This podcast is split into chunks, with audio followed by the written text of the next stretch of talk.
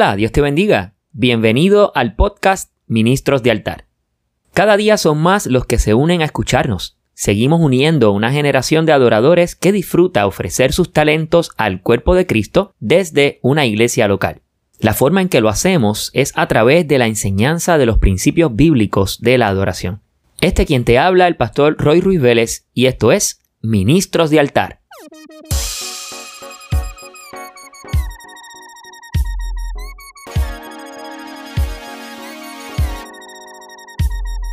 En el pasado episodio comenzamos el tema La Iglesia. Son una serie de episodios que te ayudarán a retomar el amor por la Iglesia de Cristo y a que puedas involucrarte más en el trabajo que hace tu iglesia local. Quiero comenzar recordando estas palabras del pasado episodio.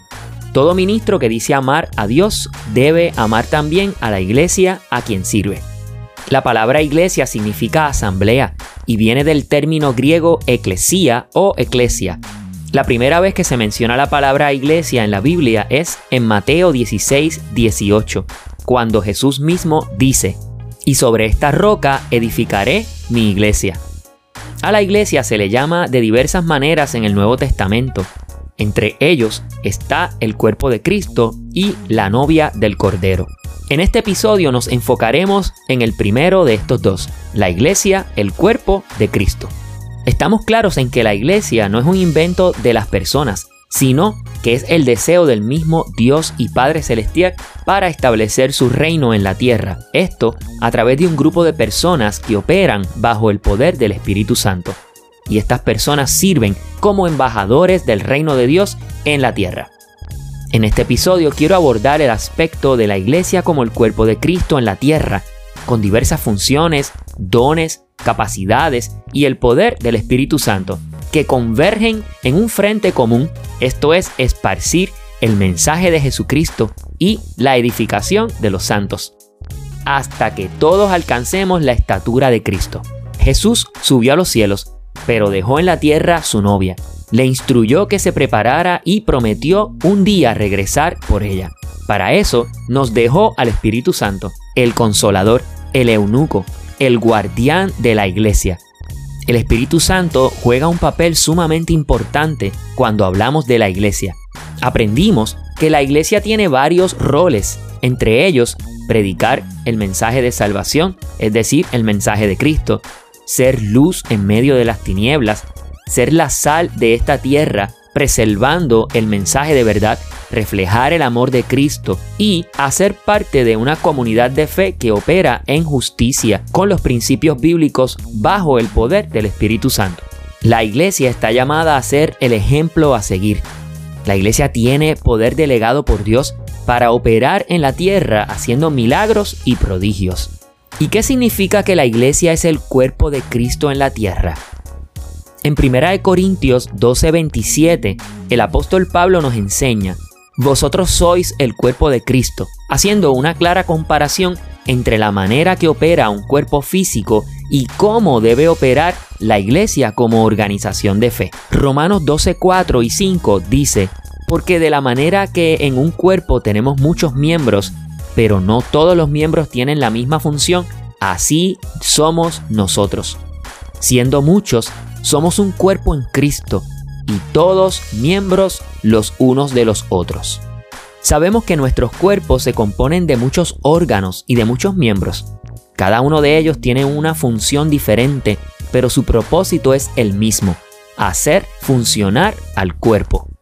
Así como también hay órganos que su función es alimentar al cuerpo, otros trabajan para protegerlo y otros para limpiarlo. También tenemos miembros que ayudan a comunicar, otros a escuchar, otros a movilizar y otros a ver. De esa misma manera es el cuerpo de Cristo. Tiene diversas funciones ministeriales que ayudan al mismo cuerpo, es decir, la iglesia. El cuerpo de Cristo opera mediante funciones ministeriales y dones espirituales que se les son entregados por medio del Espíritu Santo a las personas.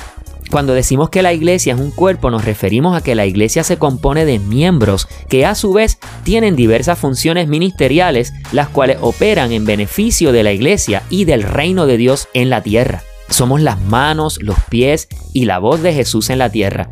Eso es una gran responsabilidad que ejercemos mediante el poder e investimiento del Espíritu Santo. ¿Y quién dirige a la iglesia? Dios es un Dios de orden y Él sabe que todo cuerpo necesita una cabeza para que todo el cuerpo funcione bien. Colosenses 1.18 nos enseña que Cristo es la cabeza de la iglesia. Cristo es el fundamento sobre el cual todo está anclado. Separados de Él nada podemos hacer. Él es la figura central de todo lo que hacemos. Incluso sin Jesús no existiría iglesia en la tierra. ¿A quién se le ocurrió que la iglesia es un cuerpo? Veamos, sabemos que la iglesia es creación de Jesús, que no es un invento de las personas y mucho menos de la religión. De la misma manera, el concepto de cuerpo no pudo provenir de la mente de una persona, vino de la boca de Jesús mismo. Examinemos Juan 15, 1 al 5. Yo soy la vid verdadera, mi padre es el labrador, todo pámpano que en mí no lleva fruto lo quitará, y todo aquel que lleva fruto lo limpiará, para que lleve más fruto. Ya vosotros estáis limpios por la palabra que os he hablado. Permaneced en mí y yo en vosotros. Como el pámpano no puede llevar fruto por sí mismo si no permanece en la vid, así tampoco vosotros, si no permanecéis en mí. Yo soy la vid, vosotros los pámpanos. El que permanece en mí y yo en él, éste lleva mucho fruto, porque separados de mí nada podéis hacer.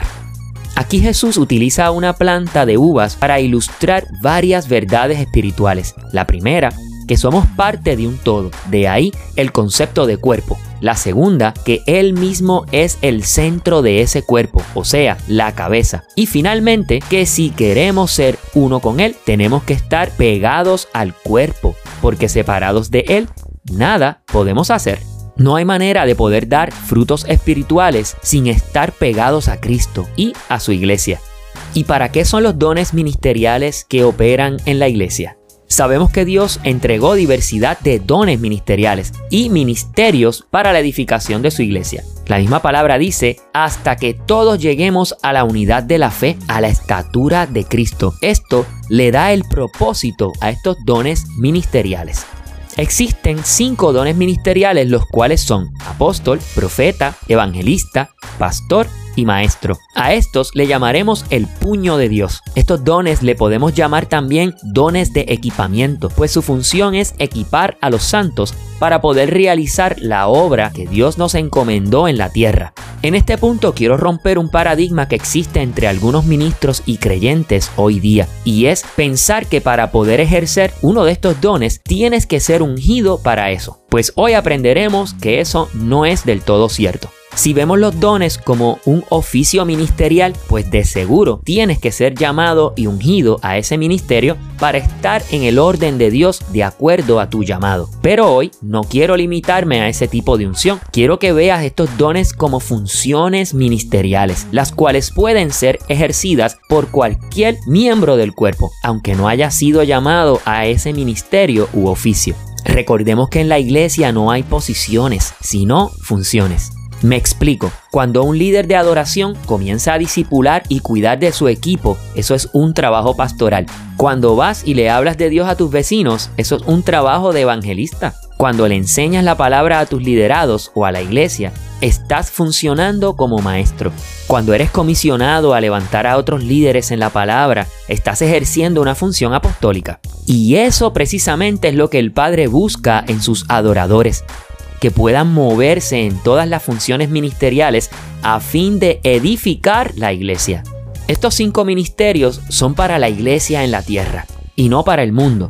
Y cuando digo a tierra me refiero a que en el cielo no habrán pastores, ni maestros, ni apóstoles o evangelistas, pues allá arriba tendremos delante a Jesús nuestro sumo sacerdote, quien cumple todos esos ministerios. En el cielo no hace falta pastores, sino en la tierra. Aquí es donde hace falta, pues tenemos que preparar la iglesia para su encuentro con su amado Jesús.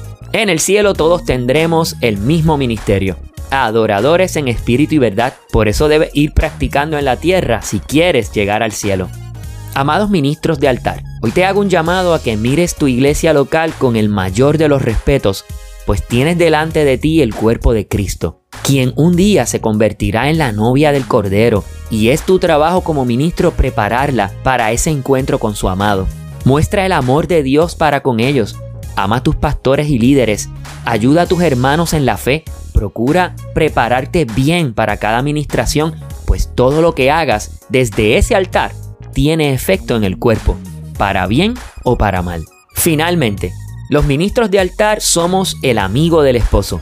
Este término se menciona en Juan 3:29 y me llama mucho la atención. Recuerda que esta no es tu iglesia, es la iglesia de Dios. Debemos respetarla y cuidarla como un esposo cuida a su esposa. No debemos maltratarla porque no es natural que el cuerpo se haga daño a sí mismo.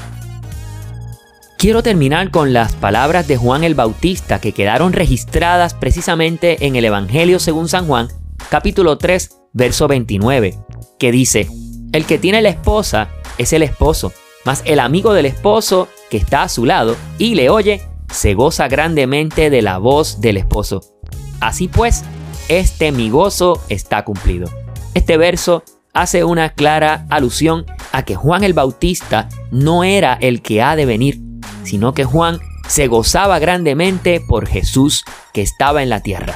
Pero nosotros los ministros de altar tomamos este pasaje como que la iglesia no es nuestra esposa, sino es la esposa del Cordero. Nosotros solo somos el amigo del esposo, somos los acompañantes de la iglesia, los que ayudamos a equiparla, a prepararla, operando bajo el poder del Espíritu Santo. Ministro de altar, nunca permitas que nadie maltrate el cuerpo de Cristo. Nunca permitas que nadie maltrate la novia del Cordero. Haz tu mejor esfuerzo y ámalos, edúcalos, guíalos y enséñales con los cinco dones ministeriales. Si te gustó este episodio, compártelo con otros. Síguenos en Facebook como Ministros de Altar. Será hasta el próximo episodio. Dios te bendiga.